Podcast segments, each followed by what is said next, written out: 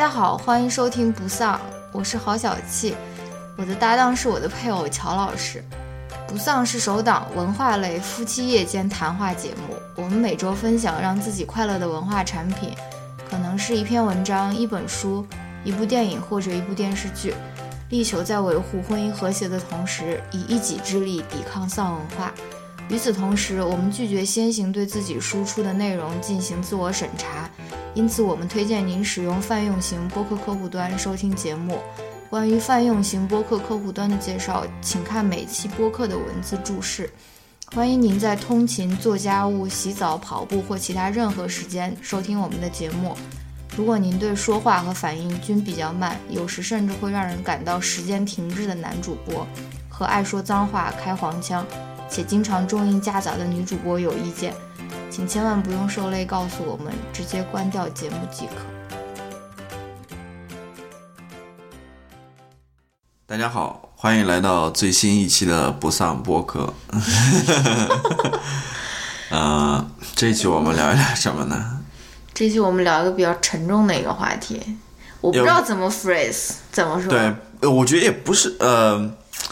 是一个应该准确说严肃的一个话题，对严肃的话题。然后呢，不是很多人可能愿意去谈那个话题，但这恰恰就是一个问题，对吧？所以我们今天来谈一谈，刚好借助一些事情的发生吧。嗯啊，不能说借助，好像人家是嗯为了我们谈这个，借由一些事情的发生，我们好吧，好吧，好吧，嗯呃，就是最近上个礼拜嘛，嗯。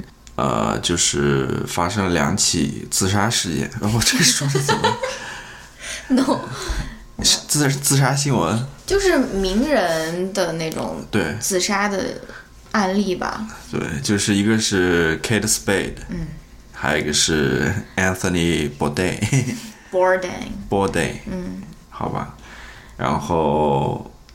呃，呃，都是在一个礼拜，都都是在一个礼拜发生的嘛，所以还是挺突然的吧，然后挺让人意外的吧。嗯，其实我对于这两个名人，可能我对 Anthony Bourdain 可能了解稍微多一点啊，因为我是一个经常看那种美食节目的人啊，所以。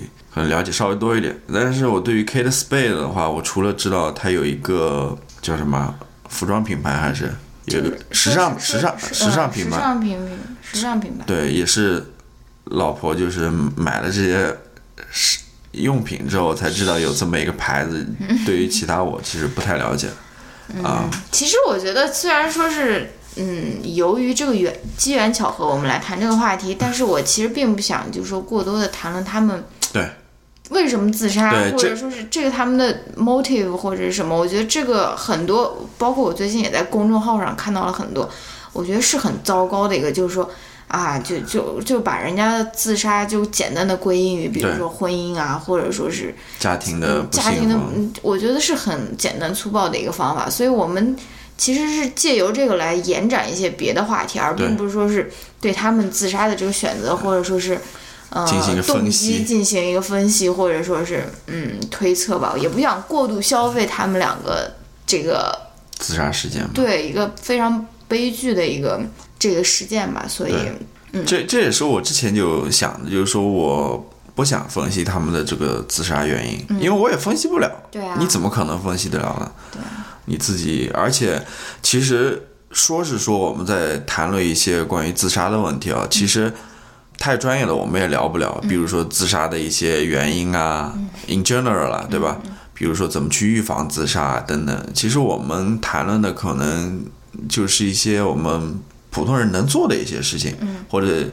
呃，可以了解的一些基本的一些关于自杀的一些问题吧，啊，或者关于心理疾病的。对，希望就是说听完这期节目的话，对于自杀有一个多多少少更多的了解。嗯。然后呢？自杀 就是教你怎么自杀嘛。然后呢，就是认识和了解吧。嗯。一个新的认识和了解，然后能做一些什么吧？关于这个这个话题。嗯。那么。首先，我还想还是想聊一聊，就是呃，Anthony 的，嗯，啊，因为我我不知道你对于 Kate Spade 有什么了解，因为我对他不了解，所以我还是看看来你对他也了解不多吧？啊我，只是买过他的对包而，已。只是一个消费者。然后好，那我就跟大家稍微讲一讲这个 Anthony Bourdain 吧。哎，我不想，我不想说他 last name 了，好吧，我就说 Tony 吧。你这也太亲近了。对，这是大家都对他的一个称呼吧。嗯嗯为什么？因为就跟刚刚说的，一方面我是看过他一些节目的，其实我又不算是一个忠实粉丝那种狂热粉丝之类的，我只是看过他一些。你是看过那个 CNN 上面？对，我就看过他那个对 Parts Unknown 看过几集吧，然后我可能还看过他一些文章，哦，啊、除此之外就没有多少了。还另外一个原因，我想聊的就是，因为我在推特上面关注了很多那种有关美食类的或者说文化类的那些，呃，写这种文章的一些作者，嗯，他们很多人其实跟 Tony 都是有关联的关系的，对，所以他们也分享了很多关于他的故事啊，或者什么之类的。所以结合他们的那些呃故事啊或文章，然后我想聊聊 Tony 这个人吧。嗯呃，首先呢，就是他其实是一个挺多面的一个人。嗯，他最早开始是学的厨艺吧，哦，然后是一个厨子，嗯，呃，chef，对吧？但他自自己更喜欢称自己是 cook。嗯。啊，不是 cooker，是对不是 cooker，cooker 是是厨具。厨具。的，好吧。然后呢，他除了是厨子之外呢，他其实现在更多的做的是一个电视人，嗯，就是他主持和 produce 一些关于呃美食的关于美食，尤其是那些美食文化类的嘛，是旅游类的那些纪录片吧，嗯啊，还有呢。除此之外，他还有一个身份，就是他是一个写作者。嗯，这一点其实也很多人都说他文笔很好。对他文笔的确是不错的，虽然作为一个中文去去评价一个人英文文笔是挺有点，哎什么，但是我觉得我看想想一个成语，但是又没 班门弄想起来斧吗？。是班门弄斧吗？嗯，对，但是哦，我多多少少还是觉得他文笔还是不错吧，不是不是那种干巴巴的那种啊、哦其实还是可以的，尤其是你听他的那个在纪录片里面的那些话外音，其实你还是觉得这个人的说话水平和文笔啊，其实还是不错的。嗯，所以呃，对他除了写那些美食关于美食的一些文章，其实他最早的时候其实是一个小说写写作者。哦，真的啊，对你这这一点可能大家不太了解，他之前还写过小说，而且出版了。嗯，对，你甚至可以现在在亚马逊上买到他们。嗯，所以这是他主要的一些身份吧，啊，就这几个。然后呢，介绍一些一些他的作品吧。嗯，就是最有名的就是关于美食的纪录片了。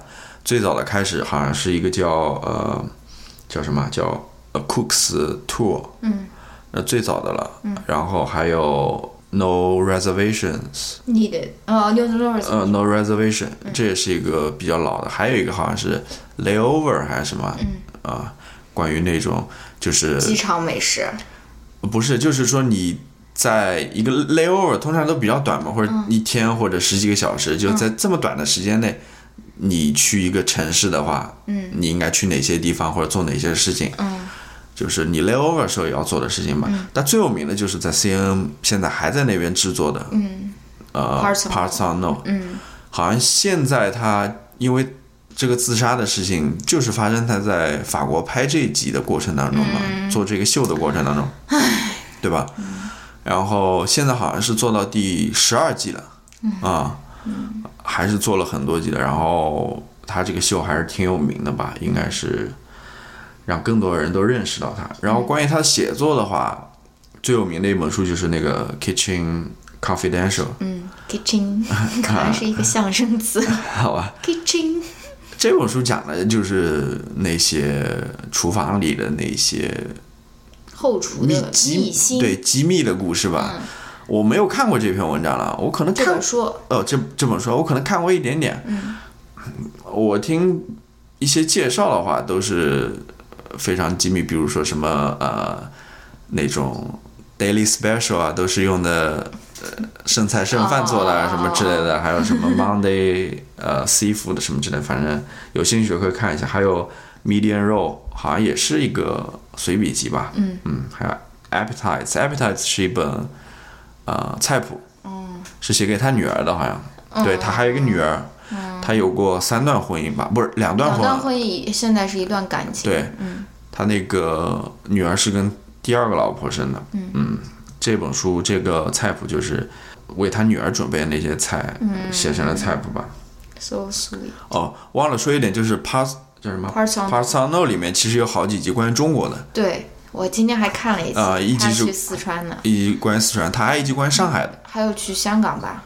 呃香港的应该是最近的了。哦，对，哦对，就是跟那杜可风一块儿拍的嘛。对，杜可风是负责那个 cinematography 的。嗯。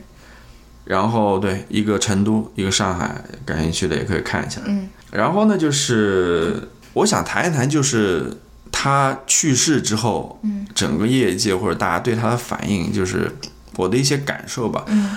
就是我发现，就是他的去世和一般名人的去世其实不太一样的。嗯。就是可能一般的名人去世之后，大家都说啊，他是一个名人，他是一个获得多少多少成就的人、等等，但是很少说有这么多人像像像这次 Tony 去世一样，就是这么多人会去缅怀一个人，嗯。去讲他们和 Tony 之间的故事，嗯。然后去让大家更了解了解这个人吧。嗯就是大家对他缅怀还是很多的。嗯我不知道是因为我关注的这些，你知道美食博奥巴马我都发发对美推特了？美食博主，就是说他好像引发了很多人就是对于他的一个他应该是应该是比较用他们话说叫 down to earth，就是比较接地气吧。接地气的一个人，对吧？嗯而且我觉得这个可能也跟他所做的那个节目的内容有关。你如果去去到一个别人的文化，然后你还是以那种高姿态去的话，你可能也没有办法真正的了解他们的想法，或者说是能够做出一个非常好看的一个跟当地有文化有关，但是又不高高在上的那种。对这也是我想说，就他不像是一个那种高高在上的名人，嗯。好像你一般人都接触不到他的那种感觉，反而他是非常接地气的，就是、嗯。呃，今天我看了《New Yorker》的一篇文章嘛，嗯。就是你在微博上面转发那个龙迪的他截的那个图，就是那个人写的那篇文章，嗯。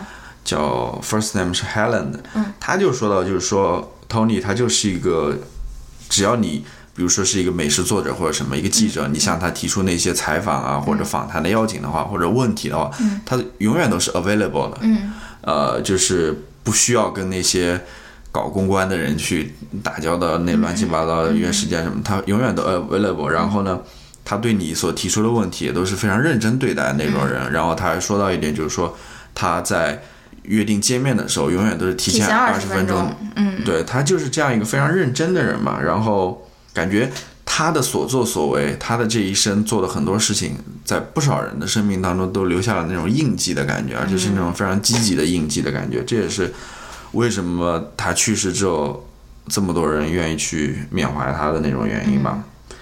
然后呢，他也是帮助到了很多人，因为他自从他成名之后嘛，尤其是在这个美食圈子，嗯。他说一句话是非常有分量的，哦。就是决定一个餐馆的那种生死的那种感觉。然后这边讲两个小故事，，Gordon Ramsay 那我不知道，我不知道。你 都是说你这个餐馆一坨屎。对，然后呢，一个就是关于那个西安名吃的，我不知道你听过这个新闻没有？你说吧。就是西安名吃先介绍一下西安名吃是什么？大概不在北美生活的人可能不知道。好吧，西安名吃就是一个卖西安美食的一个小的连锁现在已经很多分店。哦，那很多，那就那就一个大的连锁店嘛。对，之前是在它是应该是最有名的一个，不是，可能 Panda Express 是最对有 Panda，Express，但是它是一个比较原汁原味的，但是又同时是一个比较有名的，就是中国人都会去吃的。比如说你去吃 Panda Express，可能更多的是外国人。对，它是 American Chinese，就是 Panda 还是对美式中餐了。对，但是这个西安名名吃吃真的就是属于是中国人也比较认可的，它的一个中餐的一个他。买的都卖的都是一些西安的小吃啦，什么肉肉夹馍馍啊凉皮啊啊、凉皮啊什么的，虽然其实跟本地的还是不还能比。还还是差一点，但是呃还是挺火的吧，嗯啊，尤其是在纽约那边。那么他讲了一个什么故事呢？就是说当年他还在那个法拉盛，嗯好像是地下室的那种 shopping mall 里面开开这个小店的时候，嗯当时 Tony 就过来吃嘛，吃了之后好像给了一些赞誉还是什么，嗯就是让他好像火了还是怎么，就是得到了很多的帮助嘛，等于说从他那边。结果就慢慢的一步一步就做大了嘛，最后开到了那个地上嘛，然后开到了纽约曼哈顿，然后一步一步发展成连锁之后，他就非常感激 Tony 嘛，对吧？然后他就说，呃，他去世之后，他就说他是礼拜四还是礼拜五去世，我不知道，他反礼拜四吧，对，然后那个老板就四川名吃哦不是四川，西安名吃的老板，他就说他决定把当天的那个所有的营营业额，嗯，都捐助给那个自杀干预热线吧，还那个组织吧，嗯，好像最后说捐了大概五六万美元吧，嗯，然后以这个来等于说缅怀 Tony，对报答或者纪念 Tony 吧，嗯，然后还有一个故事呢，我觉得也挺有意思的，就是呃很久以前了，好像是二零一二年，二零一二年的时候，有一个 North Dakota，嗯。北达科达州的一个一个写 food review 的一个老太太，都八十八岁了，你知道吗？他们那个地方，其实北达科达州是一个相对比较非常荒僻对，非常荒僻的地方，就是啊，真的，对，然后呢非，常远，对他们那个镇上呢，好像二零一二年的时候才开了一家那个 Olive Gar- Garden，哦，呃，那种呃意大利的那种意大利菜的那种连锁吧，就跟怎么说呢，就跟呃，如果说是我不知道这个比喻对不必对，胜客，就是如果 Panda Express 是中餐的那种连锁代表的话，那呃 Olive Garden 就是意大利菜的呃那种代表了。反正他们那边才开了第一家，然后这老太太呢就去吃了，你知道吗？然后她写了一篇 review，她那个 review 写起来呢也是非常可爱的那种，她不像一般那种。呃，reviewer 他们写的那种非常严肃的那种啊，然后又是去那种高端餐厅的那种，他就是他就去了个这种快 快餐店，然后，但他写的也是什么，比如说，嗯，这个餐厅的位置还不错，什么，我本来说是呃中午去吃的，但是后来吃饱了，什么什么，后来打算又晚一点再去，反正就写的非常 personal 的那种，然后又非常细致的那种，就说嗯分量还可以，然后 味道呢也不错，然后。就是非常老，有点老派的那种感觉，然后又是写的一个不是什么高端的餐厅。当时他这篇 review 出来之后，就被网友就嘲笑了啊。嗯但是 Tony 知道之后就就鼓励他，不是鼓励他的，就是出来给他说话嘛。意思就是说，其实他的这个 review 虽然是写这种快餐店的 review，然后也是有价值的，尤其是对于当然了，人家当地没有人吃对对对过这个呀，对吧？，尤其是他说他写这个 review 的时候已经八十八岁了呢，然后他之前也写过很多 review 嘛，等于说他这一生都是在做关于这个呃 food review 的嘛。他说他其实所有写的这些 review，你可以考了解到那个美国的那种餐饮文化史，哦。他等于自己就是一部活历史那种，所以说他觉得非常有价值的。然后他还带这个老太太来了纽约，请她吃饭什么的，然后最后还给她一个帮她出书了，就嗯对。就把他那个 review 全部。对，就把他那个大概写了一百二十多篇 review 吧，嗯。全部出出来，出成一本书。对，所以你可以看出来，呃，Tony 这个人还是这样的故事很多了。嗯。我今天集中看了非常多的，他帮助一些慈善机构啊，嗯。或者什么之类的，反正是一个非常慷慨的、非常乐于助人的这么一个乐善好施的一个人。嗯。对，也也是一个非常真实真诚的人，嗯我觉得对。呃，这一点是非常不容易的，嗯尤其是在这么出名之后啊。嗯但其实还讲一点，其实他出名也是很晚了。他说，好像到四十多岁才出名的。哦，对他之前的生活其实还是比较艰辛，黑暗的。哦嗯，他之前嗑过药啊，真的 嗑过药什么之类的，反正并不是一个一帆风顺这么过来的。他，对，尤其是在成名之后还能帮助大家做这么多，的确是一个了不起的人吧。嗯。但是这可能也跟他之前的经历有关。对你如果真的是出身富贵人家，你不一定能够有这种对，了解到对了解到那种普通人的那种不容易吧。对啊，这也是有人这么分析过的，就是说之前正是因为他经历过那些不一样的或者比较辛苦的日子，所以他更能理解别人的那种痛苦或者需求吧。嗯那好，那关于 Tony 就说到这些吧。然后他的一些作品的话，我可以列在那个 show notes 里面，如果大家感兴趣的可以看一下吧。嗯啊，那要不咱们来聊一聊呃自杀这件事情吧，好吧？好，要不你先说一点什么？自杀这件事情，就对关于自杀这件事情，对，你想聊什么吧？你不是说之前有一个污名化的问题吗？自杀污名化。对我觉得，呃，大家对自杀怎么说这个问题其实不太好说。这样说了，好像我在鼓励大家去自杀，或者说我在美化自杀这个行为，对，那你我我其实不太好讲。我插一插一段啊，如果说你现在正处于非常抑郁的状态，然后恰巧听了我们这个关于自杀的这个这个节目啊，虽然我们不是鼓励你去自杀或者什么，但是你可能被我这个节目给呃 trick 到了啊。其实今天很多我看了很多关于那个 Tony 的文章，嗯。它里面都有一个小 tips，嗯。都写在一个非常，要么是结尾，要么是中间。他都说，如果你现在需要那个自杀帮助的话，嗯。你可以打一个美国那种自杀防御热线电话，嗯。叫一八零零二七三八二五五，嗯，他们是有这么一个自杀热线的，而且是二十四小时七天都一直开通着的。嗯呃，也就是说，他们想让那个读者当中，如果有自杀倾向的人，尤其是看了这些文章之后想要自杀的人，嗯去打这个热线，去寻求帮助。嗯那么你刚刚也说到，就是说好像是在鼓励大家。然后我也查了一下，其实国内也有类似的这样的组织在做这样的事情，就干预预防自杀这件事情。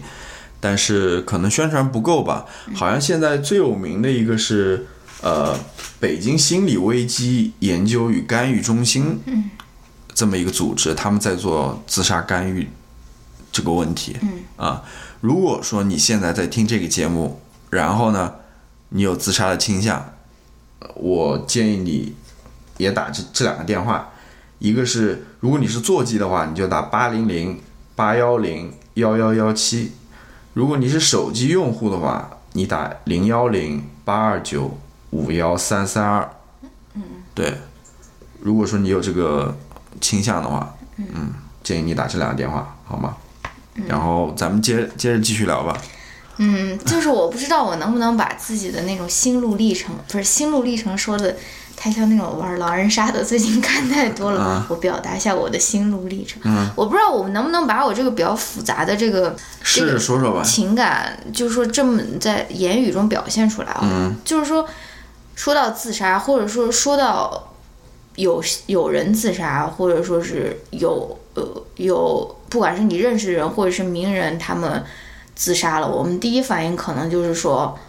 我感到非常遗憾嘛，这个是我觉得是是蛮正常的反应。然后我们也有可能会对他们有一个污名化，就是说，就是说你是懦弱的，嗯你是不勇敢的，你是不能够承担这个家庭的责任。他们很多就说：“哎，你怎么不想想你的爸妈、你的父母、嗯你的配偶、你的子女，对吧？你这个是很懦弱的一个行为，为什么没有勇气这个活下去，或者说是什么？”但是我想一想，我有的时候觉得这种方法，或者说这种对于自杀的这种诠释，其实是很粗鲁而且非常武断的。嗯，因为我觉得你所说的这些责任，或者说是可能，可能啊，嗯正是他们自杀的原因，或者说，嗯，或或者说是可能是他们选择自杀的原因之一。比如说，啊比如说你很多人可能就是因为工作，或者是是就是因为家人，或者是因为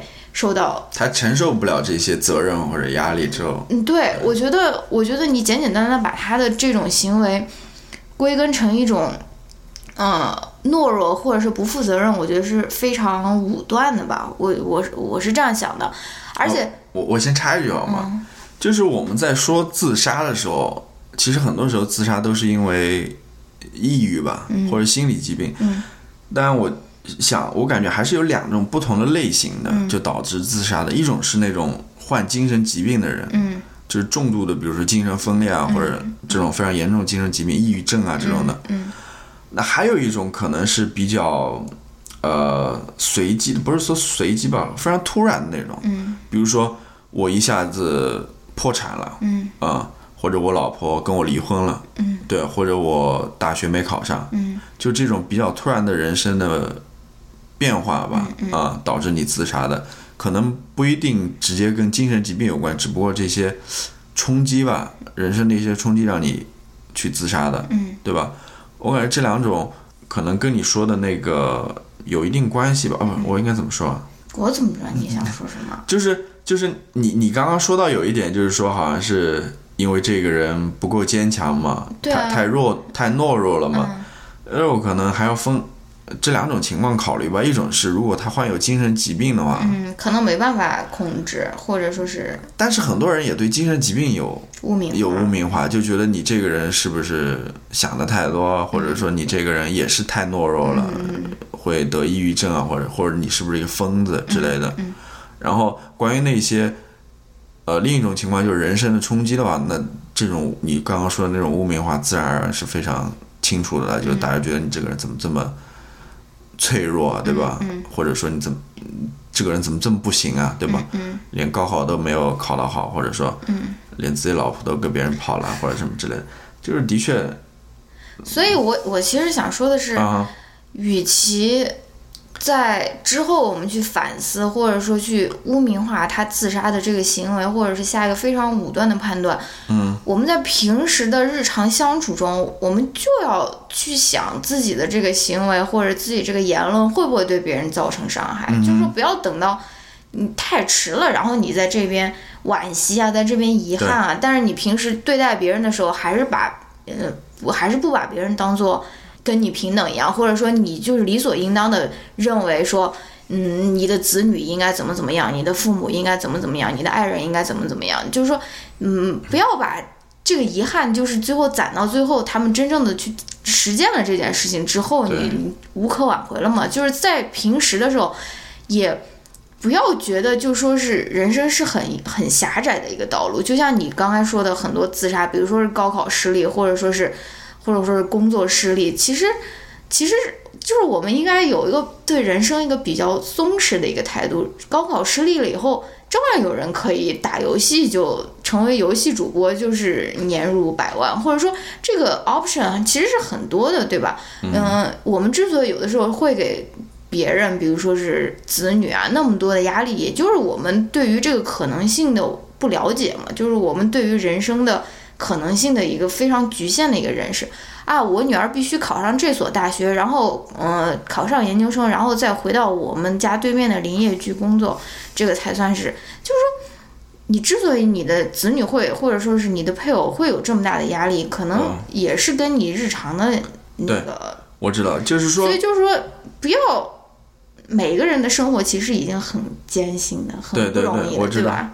就是说，的确就跟你说，每个人今生活已经非常不容易了，就是尤其是你要踏入社会之后，对吧？你面对各种各样的压力，尤其是在这样一个时代、这样一个社会当中，呃可能真的。呃人类遇到这个前所未有的压力吧，有那那你就没必要说再人为的再去制造一些没有必要的压力，比如说你这个小孩没有考好啊，或者对吧，或者等等的，你你你小孩没有按时结婚啊，或者没有按照你的 路子去找你想要给他找的那种工作啊，等等，这就是人为的再给他制造这些压力，就是反而是而且而且这个还有一个假设，就是说你不觉得你的小孩能够独立的为自己的行为付出责任，就是说你觉得我必须要操控他，我必须要。把他这样子让他完成这样的轨迹，他才能够获得一个好的人生。你首先也不把你的孩子或者你的配偶当做一个平等的人来看待，你不相信他有为自己行为负责的能力，对吧？这个其实是我想说的，但是也不完全是我想说的。你说。我完全想说的其实更黑暗一点，你说。就是说我这两天看到博尔赫斯的那本《博尔赫斯谈话录》嘛，他刚好他也谈到了自杀这件事情。他是怎么说呢？他把自杀分成了两类。他说，一类自杀就是人们为了报复而自杀，比如说我老婆出轨了，我为了报复她，嗯，我用自杀，我来我来我知道，我来变成我来把它当成一个报复的行为，让他回心转意，或者说是我呃，反正就是这类的行为吧。然后另外一类自杀，其实是经过深思熟虑，或者说是一个个人的一个非常嗯自主的一个选择。嗯，就是说，你看博尔赫斯他他自己他自己怎么形容自杀？他说：“我把自杀或者我把死亡视作一个伟大的一个拯救。”嗯他说：“每当我不开心的时候，我就想说，我还有自杀这么强大的一件武器，我有什么好怕的呢？对吧？我大不了我就可以自杀嘛。但是，所以他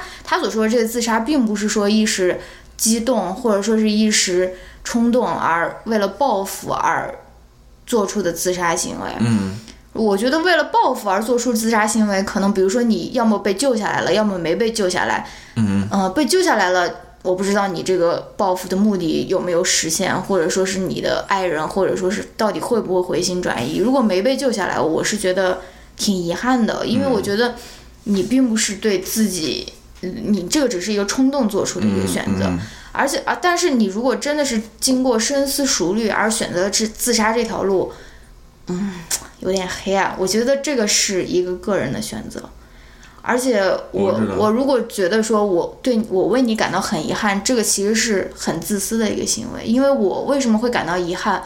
我可能并不是因为你自己选择了这个选择而遗憾，而是我为我自己感到遗憾，我为我这个世界上以后没有你来陪我而感到遗憾，或者说我为了我以后看不到这个 CNN 的这个秀了感到遗憾。其实我觉得这个是你对自己的一个遗憾，而不是说你真正的对这个自杀的人感到遗憾。对你知道我意我思吗？我我我来讲一点啊，我对你刚刚说的那两点，一个是为了报复，一个是为了就是自己想通了，我就的就是要自杀。嗯那首先说报复这件事情，这个就让我想到了，就是我之前看过一本呃社会学的书啊，就是好像是叫吴思还是叫哦，他写的关于就是农村当中妇女呃自杀的那个问题。嗯。我记得呃很多都不记得，但我记得有一点就是说，呃，他们都是赌气，对，对，就是好像跟自己的，比如说丈夫、跟自己的婆婆，或者说跟自己的邻居吵架之后，就是特别赌气嘛，赌这口气，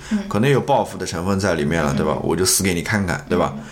他们其实很多时候并不是真的想死，但谁知道把那把那谁知道就 accidentally 对死，了，就把那瓶农药一喝下去，他们也不知道这个威力，结果就真的死掉了，嗯对吧？这个是他们其实本本来是不想死的。嗯还有一点呢，就是我刚刚分的那一类，就是比如说他们遭遇到了生活说或者工作上的挫折之后，嗯他们想去自杀，想去比如说逃避这个呃叫什么义务也好，或者这个压力也好，嗯选择自杀。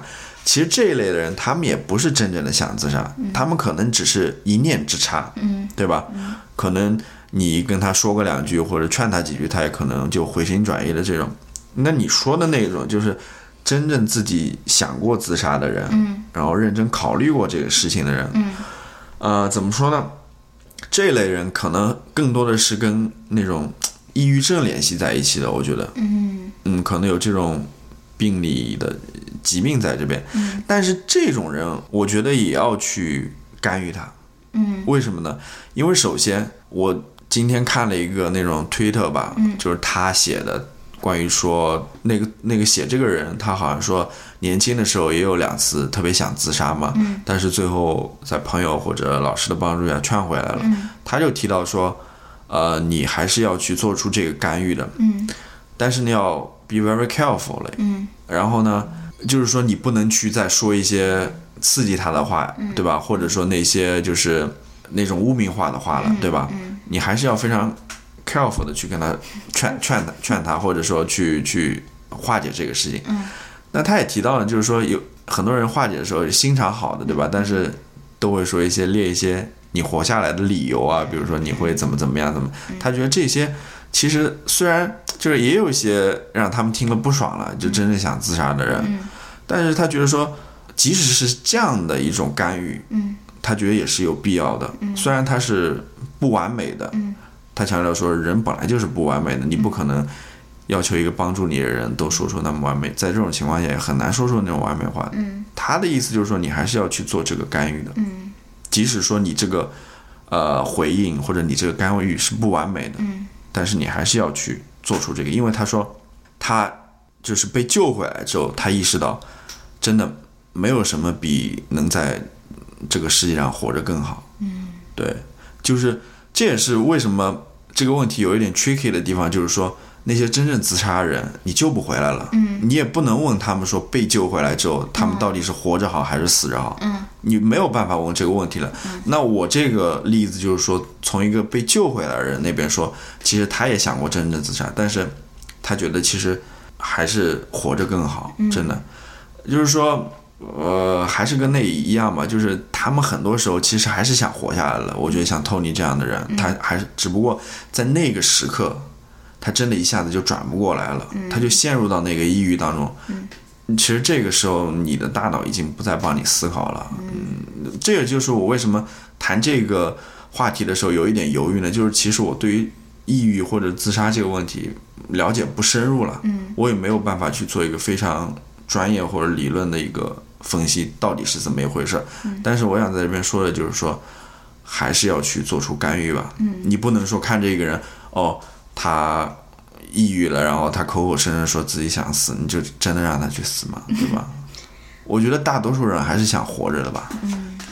对，如果说他一直都是活得好好的，然后就是有时候会容易陷入抑郁当中。呃，你说？就是我以前看，好像有一期圆桌派吧，他们不是讲那个讲死亡嘛？我不记得了，我好像几年前看到了，就是有有梁文道、有陈丹青，还有窦文涛吧。然后我记得好像窦文涛他当时就抱的一个比较灰色的一个态度，他就是说比较黑暗的一点一个态度，就是说，嗯，哎呀，我忘了是具体是怎么说了，然后我忘了，反正我就记得陈丹青他说过一个话，就是说，如果你跳楼了，或者说是你心思已决，准备要跳楼。他意思是我还是会想要，就像你说的劝你，因为我不确定你，嗯，我因为我不确定你在摔下去的那个会不会后悔。对，就是你，嗯，就是说那个决定，它虽然看上去像瞬间的，但这个瞬间也可以被分解成更多个瞬间。我不知道你在最后一个瞬间有没有感觉到后悔，或者是有没有感，有没有还是。commit，嗯，于你的那个之前的决定，对吧？对，这的确是一个非常 tricky 的一个问题，就是说，一个人他选择自己要死，你到底应该应不应该伸出这个援助之手？嗯，就跟之前我看到那个新闻，就是说一个老头子，他说他活够了。嗯，哦，对对对，他要去安乐死，对他要去瑞士去安乐死，他已经活够了。嗯，你说。怎么去呢？你是不是应该阻止他去安乐死？这个也就是为什么安乐死也是一个非常 tricky 的一个话题吧。就是，就是说，你如果真的有身体上重度的疾病，而且安乐死它是要求你必须要意识清醒的时候才执行，它不是说要一直拖到疾病的非常后期，然后你整个人都失智了，然后你就没有办法，因为它必须要有一个自主的个人的一个选择，它必须要在里面，然后。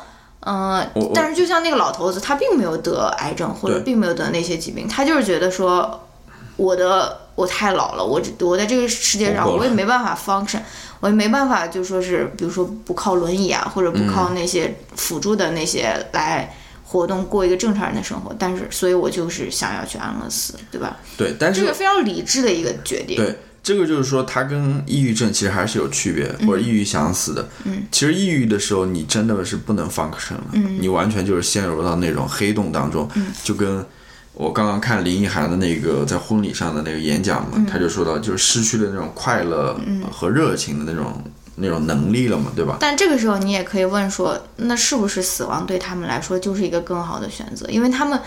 重度抑郁，你与其是每天都在这边受到折磨，或者说，对，那你把它救下来，可能要吃药或者是怎么样，我不清楚。所以这个问题是我非常犹豫的地方，就是我因为不具备这个专业能力去谈论这么深刻的问题。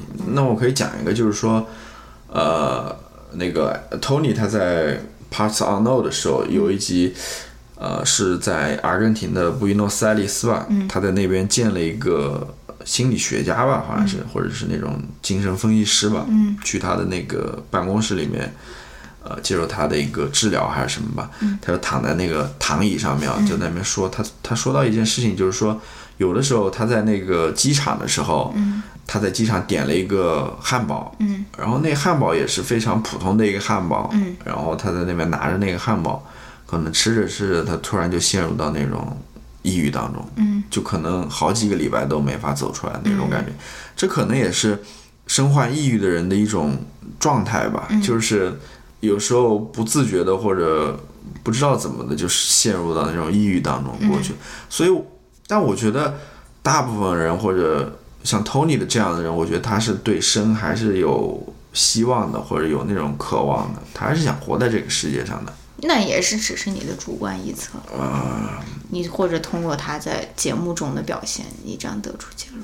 不知道了，不知道不知道了。但是，我真的，我我反正，哎，怎么说呢？我觉得大家还是要去，就是我本来想留在最后说的，就是说大家还是要去关心你身边的人，尤其是你身边那些看上去有抑郁情况的人，比如说他不太合群，或者整天郁郁寡欢啊，或者说没有什么热情，或者不怎么快乐那种，你们我本人。对，就是关你，心我没有，就你要去关心他们的，就是你不要怕说，好像很多人都觉得说啊，我怕我说出什么话会导致他，呃，抑郁加深啊，或者说等于说害他。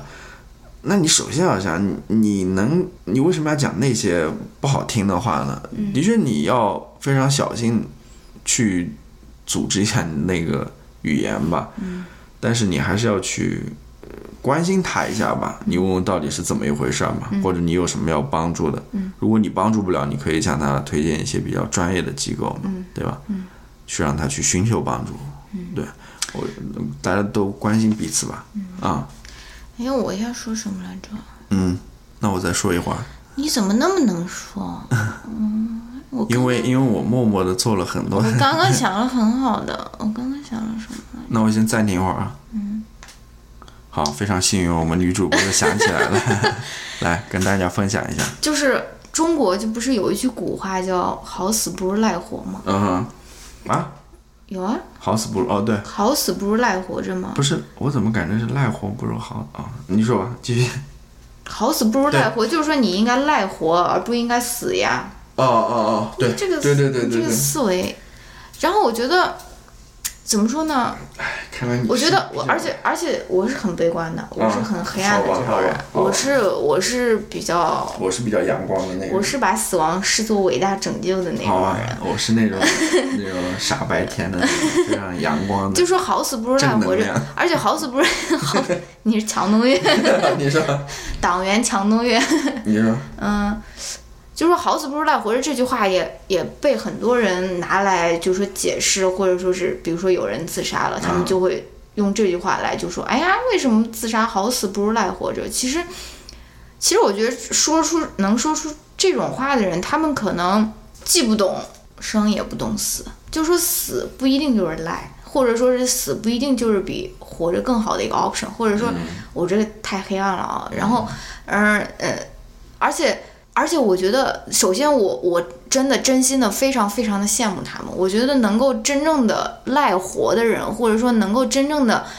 很快乐，或很嗯，我不想说很我我听出来女主播好像有一点那种倾向啊。嗯，就是不是不是不是不是这样子的。我就我我这个人对于死亡的这个看法，并不代表着说我我不能我现在不热爱我的生命。嘛毕要老公死了这个事情就不知道会怎样转折了啊。继续吧，继续。就是说，嗯，我们还是，呃，就是说，我觉得能够持续的、不断的、永远都快乐的人，就像今天喜碧微微，她不是说，她说我有很多快乐的瞬间嘛，但是我生活整体还是比较低沉或者比较焦虑的嘛。嗯，我觉得能够永远就是获得嗯非常快乐、非常嗯，或者说是。情绪能够非常饱满，或者大部分时刻都非常饱满的人，我真的非常羡慕他们，因为我觉得他们是拥有一种钝感的，嗯而且这种钝感是你一旦失去，你不可能，你不可能再找回的。就比如说你变得敏感了，你不可能从敏感退回到钝感，你只可能从钝感不断的变得更敏感，对吧？嗯嗯不断的对外界的这种刺激，或者说是变得更加敏感，然后嗯，更加 self aware 或者是 self conscious 吧，嗯而不是说，而而而，但是我觉得这种钝感的这种能力真的是我非常非常羡慕的，而且大部分拥有这种能力的人，他们不会觉得他们拥有这个非常奇妙的这个能力，他们可能就是那样开乐呵呵的，就是活了一辈子，对吧？就是你知道我意思吧？明白。就是说，嗯、我我就是觉得，就是人们对于其他人自杀，或者说是对于死亡 in general 的这个评价，我觉得都是挺武断的，因为你都不是他本人，而且我觉得，嗯，就说。我们对于死亡的悲伤，其实更大程度上是因为，比如说我没有你的陪伴，而我感到的悲伤，而不是说我为你的死感到悲伤。你知道我意思吗？就是说，比如说你死了，我很难过。我我为什么会难过？我并不是因为你死了这件事本身，而是因为这个世界上再也没有人像你这样陪我了。其实是关于我的。啊，其实我们其实是我们对于死亡的这种悲伤，其实是一种自私的情绪，而且对我来说，嗯就是你你懂得我的意思的啊，嗯就是说，其实我们把它包装成一个非常高尚的、非常嗯有道德优势的说啊，我好好难过、好遗憾啊，你死了，好像就是你这个死就是比我活着要低一等。但是其实啊你这个情绪其实是关于你自己的，而不是关于死者本身。啊而且我觉得，就像我我有时候会想，比如说我们狗狗如果有时候死了，不是有时候死了，最终死了，对吧？我会觉得他可能平时他在死的前一秒，他并没有思考死这件事情，所以死对于他来说是 not a big deal，、对吧？但是对于我来说，我为什么难过呢？我是因为没有人在陪我了，而嗯是自己的情绪。哦，难过我要跟你辩论一番。首先，我是认同你那一点的，就是说，呃，可能那些容易得心理疾病的人，或者抑郁的人，或者说最后自杀的人，呃，可能内心都比较敏感一点，可能他们没有其他那些人那么钝有钝感力吧，对吧？嗯呃，这点的确我认同，因为我也发现了，就是说，其实我们呃最近听到的那些自杀的那些名人啊，嗯。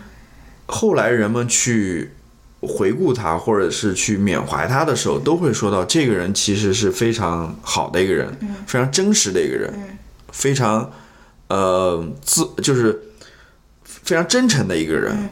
其实这类人也是有一个共同特点的，他们越真实的话，其实相应的也是非常敏感的一类的，就是尤其是这种从事艺术工作或者怎么样的人，或者的确就是可能那些内心更敏感、更细腻、更真实的人，他们可能对于这个世界会有一点呃，怎么说呢？陷入抑郁吧，我是这么一个猜想了，对吧？那第二点，你说关于生和死这个问题，就是生呃死其实并呃生并比死好像高一等啊，或者什么那个只是他们也做的个人的一个选择什么之类的。但是我在想这个问题，就是说很多人在抑郁的时候，最后选择去死亡，这个时候他到底有多少？说是我自己这个个人意志做的这个决定，嗯。而不是说是他这个心理疾病，嗯。使得他无法用自己个人意志去做这个决定，嗯。是吧？这也就告诉我，就是说，其实我们对于心理疾病还是要去一方面做更多研究，嗯第二方面我们还是要更多的去理解这个疾病或者说自杀这个现象，嗯对吧？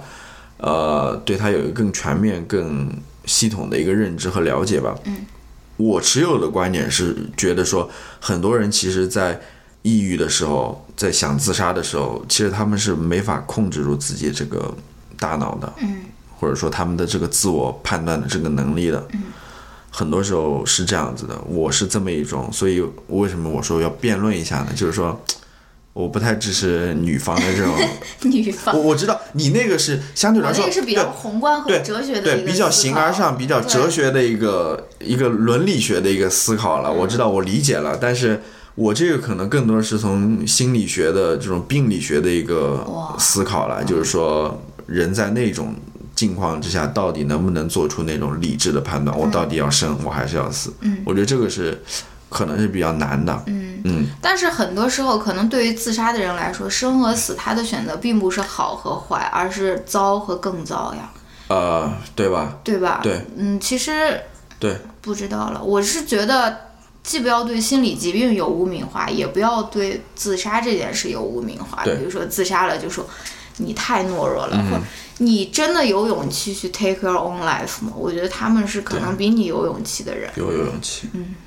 那我还要想想说一点呢，就是说关于那个压力的问题，关于这个 self consciousness、这种敏感的问题啊，我觉得关于这一点的话，我觉得我们自己还是能做很多的，对吧？就是你要意识到。开解我一下。对，你要意识到你你妈，呃不是你妈，我不好有有点要爆粗口了，就是说你作为一个社会学家，对吧？你也要意识到这些 Not yet。可以怎么称了，就是说你也要意识到这些其实是社会给你的这种东西，你知道吗？就是最后内化成为你自己的关于这种自我意识啊，或者说这种你知道吗？都是嗯都是都是外界给你的。嗯你完全可以说去认识到它从哪儿来的，从而去避免它的，去直接影响到你，你知道吗？嗯，我觉得你是理解这一点的，只不过很多时候你可能没办法。我知道，我知道，社会学家，你说你说社会学家，我觉得可能对于那种，比如比如说 stereotype，比如说嗯你是一个女人，你就应该怎么怎么，这种观点我是不认同的，嗯对吧？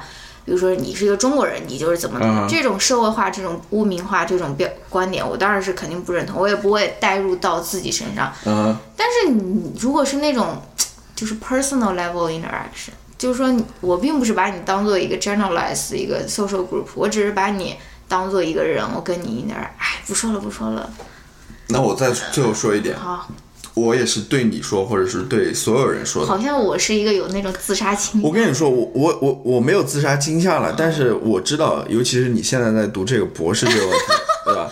我跟你说，它的确不是一个容易的事情。这首先你要认识到一点，很多人可能认识不到这一点，他们都觉得是自己的问题。首先这不是你自己的问题，这是所有人，就是读博士也好，尤其这种社科博士，他们都可能会遇到的一个问题。你听我说好吗？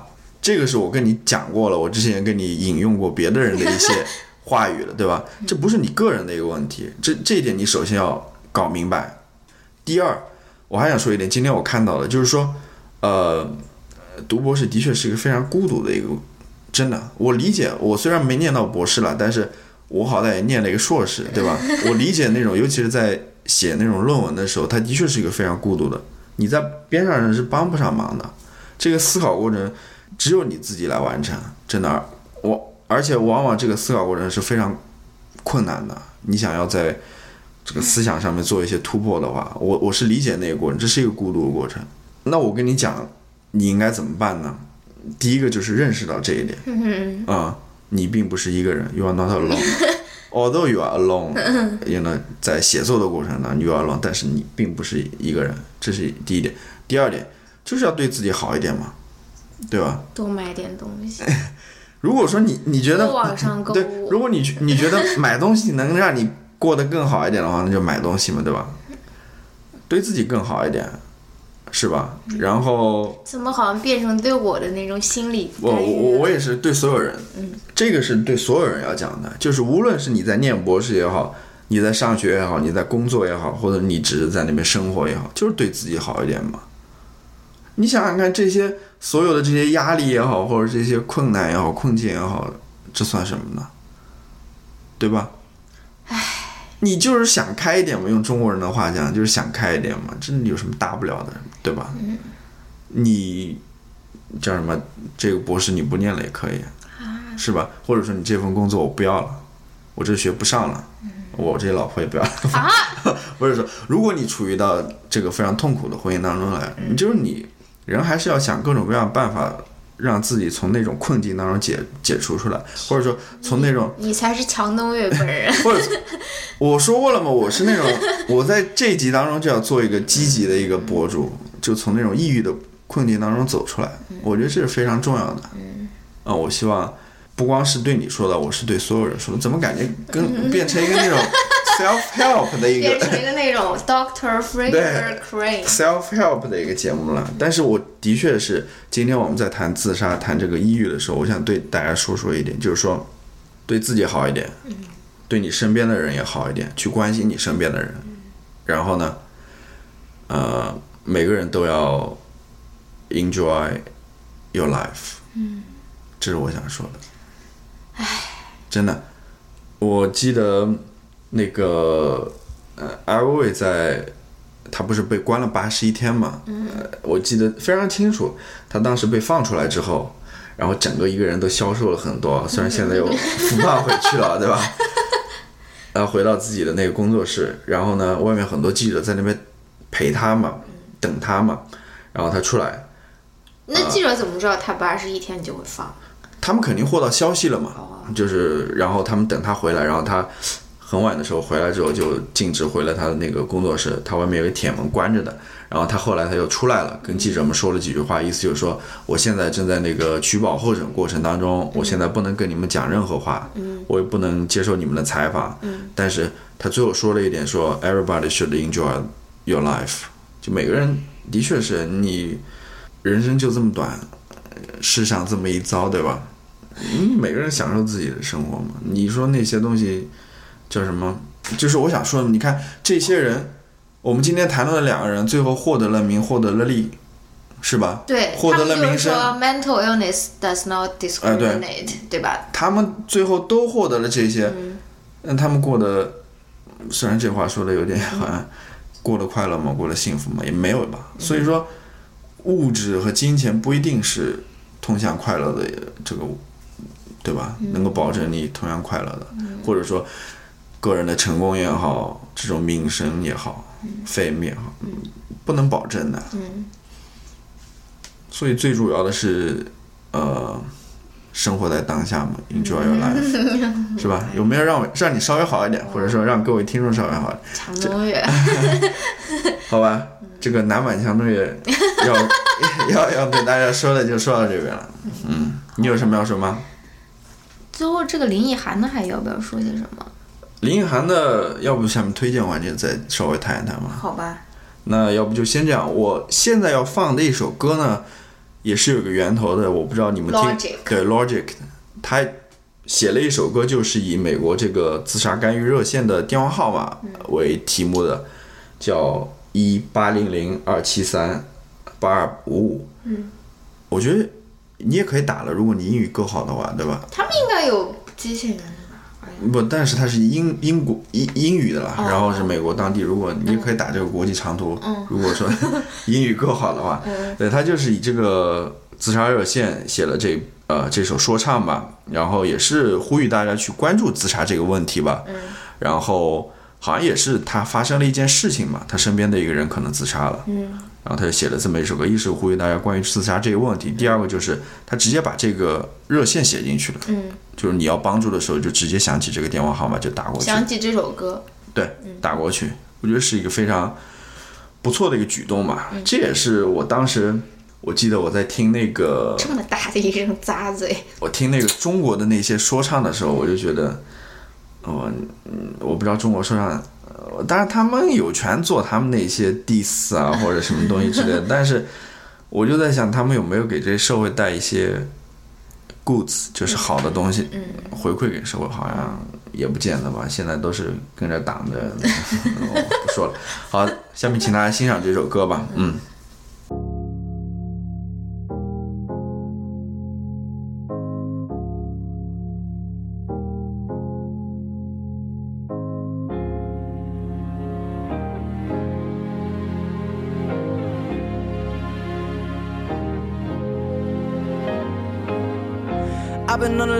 I've been taking my time. I feel like I'm out of my mind. It feel like my life ain't mine. Who can relate? Woo! I've been on the low, I've been taking my time. I feel like I'm out of my mind. It feel like my life ain't mine.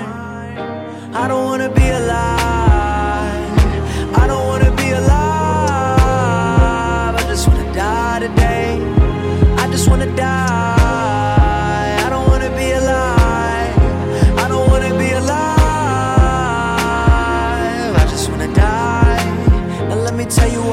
Other shit I'm talking about, they think they know it. I've been praying for somebody to save me, no one's heroic. And my life don't even matter, I know it, I know it, I know I'm hurting deep down, but can't show it. I never had a place to call my own, I never had a home. Ain't nobody calling my phone. Where you been, where you at, what's on your mind? They say every life precious, but nobody care about mine. I've been on the low, I've been taking my time. I feel like I'm out of my mind.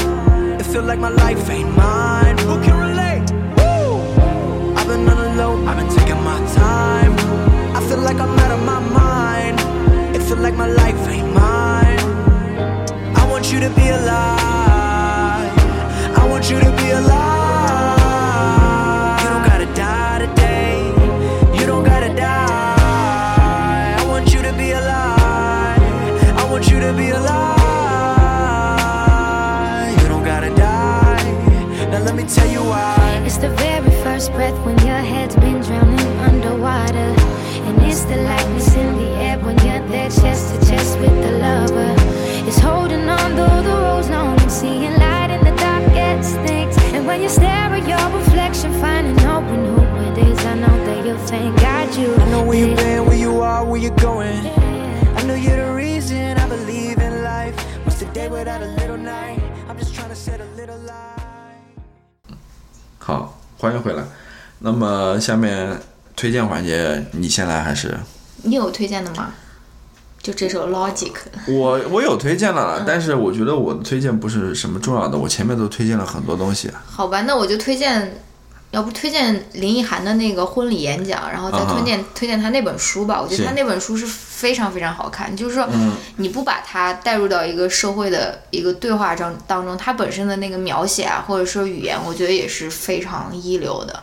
你能够，我觉得你能够有一个非常完美的一个文学的一个体验。嗯，虽然说有人说啊，这本书很难让人读下去啊，因为它讲的是这个性侵的这个事件啊，但是什么的。然后林奕涵他自己，他当时在脸书上还在那边回复那个人说：“哎，你只是一本书读不下去，我这个人生都过不下去了啊。所以说我还是很非常非常推荐给大家的，而且我那本书叫什么名字来着就？房思琪的初恋乐园嘛，然后它现在也有呃呃简体版了，然后我我推荐给每一个人，我不是说推荐给比如说你有被性侵的经历啊，或者说你心理足够强大，我觉得每一个人都应该看这本书，嗯。然后他那个婚礼演讲，我也是觉得非常感动了，因为那对婚礼毕竟是他一个人生中很重要的日子，因为他在那个演讲里面也说，其实他在书里也写了，就说很多人说啊，女人一生最美的时刻，好像就是、他们就那个嗯，假设 assumption 就是说你以后的美貌就会走下坡了，或者说你以后要把你的这个美貌收到那个盒子里面去，不能再展示了，因为你是一个人妻了，对吧？嗯。然后他在还在用自己婚礼这种重要的这个场合来为精神病人去污名化，对吧？他说精神病，精我我忘记他具体怎么说了，反正他说，呃，我觉得很多社会对于精神病人或者对于心理疾病患者的这种污名化，可能在某种程度上确实是加重了他们的疾病，嗯对吧？我觉得是很糟糕的一个行为。我们不会对一个感冒的人说。对感冒人可能会说你离我远点，把感冒传给我了啊。但是我们不会对，比如说一个患白血病的人说你离我远一点，你不要把这个传给我。大大家对精神疾病好像就是有一个非常就说污名化的一个标签嘛，就说你这个人就是心里有病啊，或者你就是不相信 sociopath，或者说你就是 crazy crazy crazy 啊，或者说、就说，嗯、其实精神疾病其实，呃，按照他现在这个病理化的这个诊断 biomedical model，它其实就是应该跟普通的生病或者说感冒，就是应该是一样的一种过程嘛，就是。比如说抑郁症、重度抑郁症或者精神疾病，其实就是应该被当做一个普通的一个疾病来对待，不应该承受那么多污名化表现，尤其是他们心里已经可能没有你那么坚定，或者说什么的时候啊，对吧？对而他还有一个说的很有意思，他说，他说他他他介绍他老公嘛，他说我是他老婆，不是他的老婆。对，他说，你说我是他的老婆，好像就是他是。我是一件物品啊，或者说是把女女性，或者是男性，或者这是我的老公，就是好像你拥有他，或者说是他是你拥有的一件物品或者一件配饰啊之类的，他对，反正他那个，sorry，他他讲到了，就是前面是讲那个精神病的污名化，嗯。然后后面他也讲到了就是婚礼这件事情嘛，嗯。就是可能大家经常都说，比如说把自己女儿给送出去了，啊。像什么女儿是泼出去的水那种啊，呃，意思他也强调说，并不是好像你女儿就从此就离你远去了，他只是说，呃，他说对方家只是并不是少了一个女儿，而是多了一个儿子，对吧？然后另外一方也是一样，就是不是少了一个儿子，只是更多了一个女儿嘛。他也讲到这一点，嗯嗯反正就推荐大家去看吧，到时候把那篇文章和那个视频，视频可以贴出来。那好像是一个录音，我记得。哦，呃是录音是录音，它有文字整理吧？对，然后我刚刚才听了一下那个录音嘛，嗯，当然我不知道我听那个录音版本非常糟糕，它里面背后还配那种钢琴的那种 BGM，你知道吗？那个大家弹幕都说我不想听这个 BGM，的确非常。然后想说的一点就是说，这让我想到了我一开始听的时候，让我想到我想要在我婚礼上讲的那个发表的那个演讲，我不知道，我其实当年结婚的时候想在那个婚礼现场发表一个什么那个，你那个不叫婚礼好吗？你那个叫不是你那个，我根本不想承认那个是我，您那个叫请客现场，对请客现场请，客现场。但是后来我意识到这个现场是不适合的，后来我就那你现在发表一下。我我都不不太记得我要发发表什么了。那你说这些干什么呢？就是我想说的是什么呢？就是国内很多的婚礼现场就是请客现场，就非常嘈杂。嗯，就是有的时候，比如说新郎新娘，我知道很少有这种情况了，想真的给你们说两句什么的时候，对吧？大家还在那边吵这个吵那个，该吃的吃，该喝酒的喝酒，该怎么？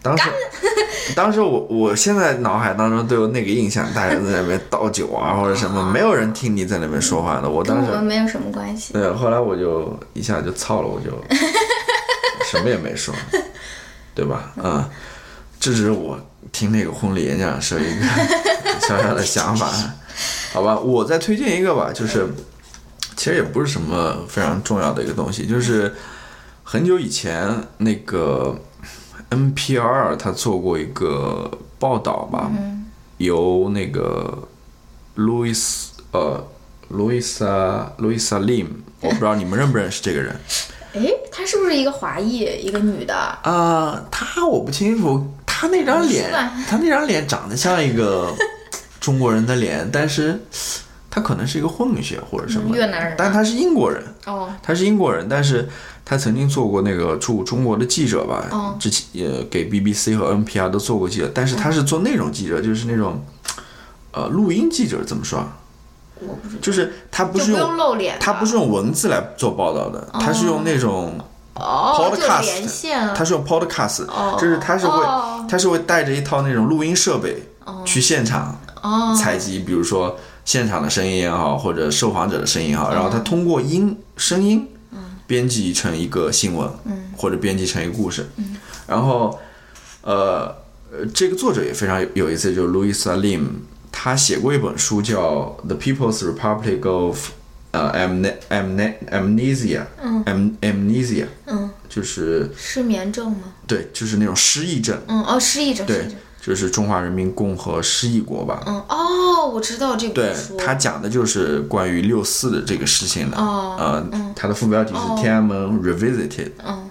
对，然后呢，我看过这本书，但是我印象最深的就是他不是讲，更多的他有关注到北京那个时候，但他更多的是在讲发生在那个期间发生在四川成都的事情，还是重庆的事情，嗯，就是想告诉大家，就是说。当年的天安门事件或者六四事件，不仅发生在北京，其实在全国各地都有发生，而而且而且也有那些非常血腥的那种镇压。对对对，他讲到四川也有。他讲到好像是重重庆吧，好像是，嗯，他讲了那边的故事，魏松元还他爸，呃，我不知道他有没有参与，他是八九年出生的嘛。然后他以前跟我讲，魏松元，嗨，如果你在听的话，他他当时就说，哎，你你们上街怎么没把我给报上？我好像也那个参呃，就是嗯那 anyway，另另外一段历史吧，对这个，然后呢，他还有一个最近做了一个播客节目，我具体名字我可以到时候再列出来，就是告诉你，如果你对于这个呃叫什么，就是我刚刚讲的用声音去做新闻、嗯这个事情感兴趣的话，去讲一个故事感兴趣的话，你可以去听他播客，他是教你如何去做这些事情的。嗯，是不是就像喜不微微今天那样那种吃炸鸡的那？那个不是，那个是另外一回事了，那个是什么 AMRS 还是什么？那个哦是什么另外一回事。他那个是如何用声音去讲一个故事，其实这个也是我非常想做的，嗯但是口述史吗。不是口述史的，就是呃，我不具体不你首先把你这个有尾音的这个解决一下。好吧，好吧，好吧，好吧。我讲了这么多，我推荐了他已经推荐了这个作者的一本书，然后一个播客了，对吧？嗯。我想推荐的是关于自杀的就是他在二零零六年的时候做过一个关于那个南京大桥自杀干预的哦这么一个事情。他其实讲的是一个志愿者，不是陈思吗？对陈思他们那个心理系的人都认哦识他的。对，我是我之前好像也听说过，但是我是在前些日子，好像有人又把这个新闻又重新挖出来了，然后我又看了一下，我知道了这个人了解了他的事情，就是其实像世界各地的这种大桥也好，这种高的建筑也好，其实是那种自杀发生率非常高的地方。然后他这个讲的就是在呃南京大桥上面有这么一个志愿者吧，嗯，其实他是个人的一个，他每个星期的周末好像都会去桥上巡视，嗯。然后去帮助那些想要轻生的人吧，嗯呃，把他们救下来嘛。其实这些人很多的都是那种我刚刚以前讲的，就是那种一时想不通的那种，嗯。就是比如说欠了赌债啊，或者说欠负了债啊，或者是感情上面不顺利啊等等，嗯他就是做这种工作的吧。如果有兴趣的，可以关注一下吧。就是最后就是想说的，就是说，希望呢大家都能够关注自杀这个问题吧。嗯啊，去无论是就是说作为呃有自杀倾向的人，你也可以去讲述自己的故事，嗯对吧？嗯如果你是自杀有自杀倾向人或者抑郁症人的朋友或者身边人，嗯你也可以去适当的去关注他们，嗯去干预他们的这个倾向，对吧？嗯然后我觉得呢，就是作为，当然这个是对一些更高的要求了，比如说这些自杀干预的这些机构的发展啊，对吧？嗯比如说这些呃心理疾病诊断或者治疗的这些诊所的发展啊，等等，这些都是有发展和进步的空间的嘛，对吧？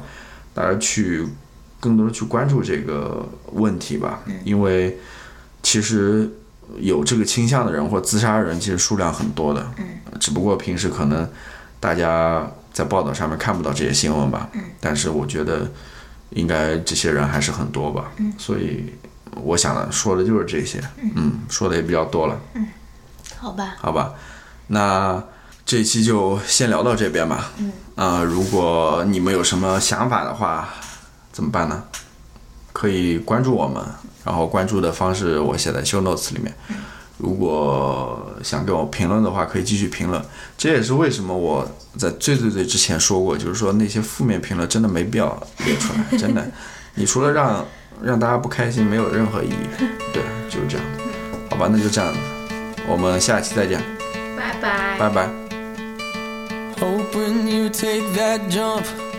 Don't feel the fall. Hope when the water rises, you build a wall. Hope when the crowd screams out, you're screaming your name. Hope if everybody runs, you choose to stay. Hope that you fall in love and it hurts so bad.